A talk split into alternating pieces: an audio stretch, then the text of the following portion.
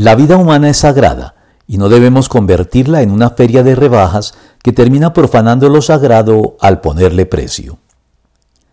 Esaú, personaje proverbial asociado a la imagen del plato de lentejas por el que estuvo dispuesto a vender su primogenitura a Jacob, su hermano menor,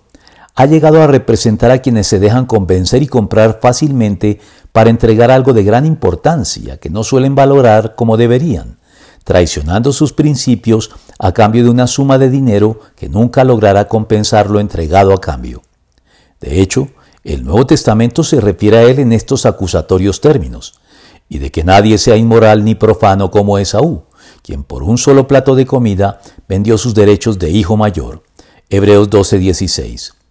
El calificativo de inmoralidad tal vez se considere injusto a la luz de la venta de su primogenitura, pero es muy posible que aluda a su inclinación a relacionarse con mujeres paganas que también se le censura en el Antiguo Testamento.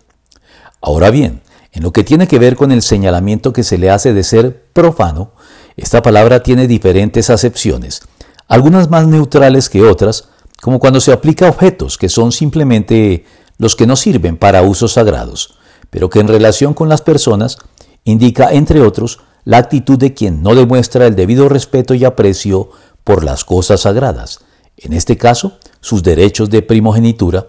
o al que es muy libertino y dado a las cosas del mundo, ambas aplicables a Esaú, y que sirve de paso como una gráfica advertencia para que los creyentes no imitemos entonces estas actitudes culpables que nos privan de la aprobación, el favor y la bendición de Dios sobre nuestras vidas.